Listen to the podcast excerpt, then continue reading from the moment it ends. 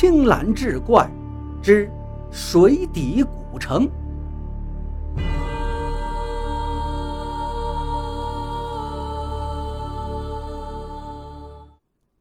书接上回，老头告诉嘎斯，他们的头顶其实是有一种透明的东西，将河水跟下面的古城隔开了。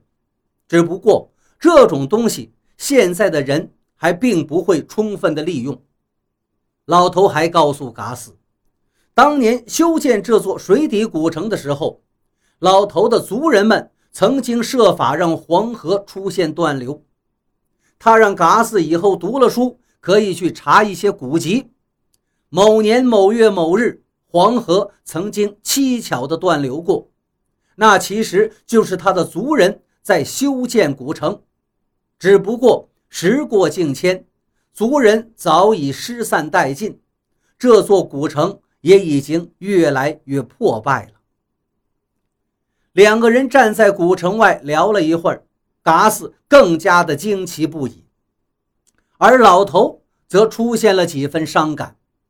最后，老头说道：“罢了，一说这些事儿啊，我这心绪又开始乱了。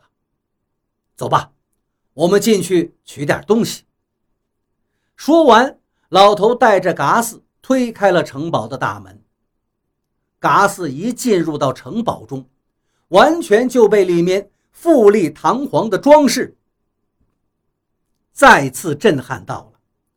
他小心翼翼地跟着老头走，生怕碰坏了城堡里的东西。老头则兴致勃勃地带着他到处转悠。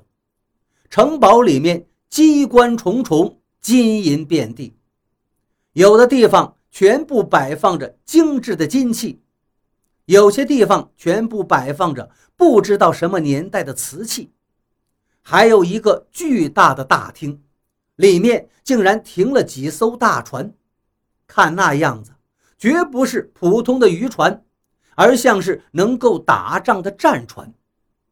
嘎斯感觉自己就像在梦游一样，痴痴呆呆，早已经看傻了。老头对他说道：“孩子，你不用太惊奇。虽然你并不是我族类，但是我已经决定了，这个地方以后交给你掌管。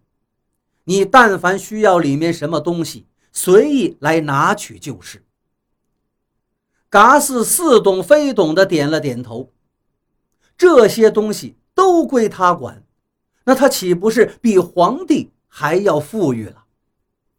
老头边走边给嘎斯讲古城当中的机关如何使用。他把嘎斯带到一个金色的按钮旁边，告诉他说：“这个按钮万万不能动。”它是清洗和修葺古城时候用的，你一按，黄河就断流了。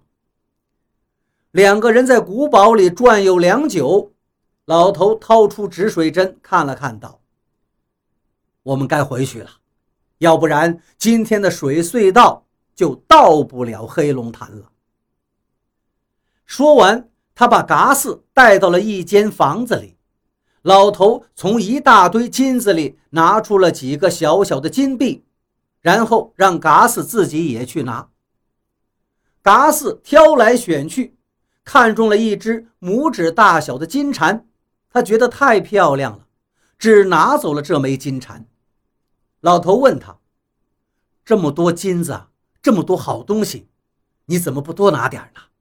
你拿出去可就是有钱人了。”嘎斯却说道：“师傅，我觉得钱太多了也没什么好处，够吃够穿就行。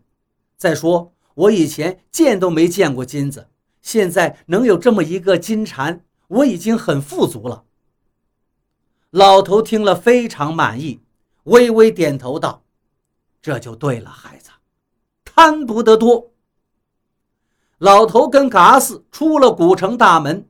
他一边看嘎斯用止水针确定水隧道的方位，一边告诫他：“孩子呀，不管是金银玉器，不管是任何奇珍异宝，都不能多拿，因为你拿的多了，不仅无法通过水隧道，还会把自己的性命搭进去。嘎斯一听，说道：“师傅，那是不是因为带金子太多了，人就变重了，所以过不了水隧道？这一点，徒弟我懂。”老头一听，摇摇头，笑道：“不是这样，就算是带几头肥猪，也能通过水隧道。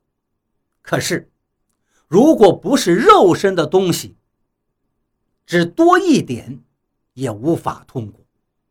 这是物质的本性。你们现在这些人的脑壳，怕是还理解不了这深刻的道理。”嘎斯一听，玩笑道：“师傅，那这么说，您老人家难道不是人类吗？”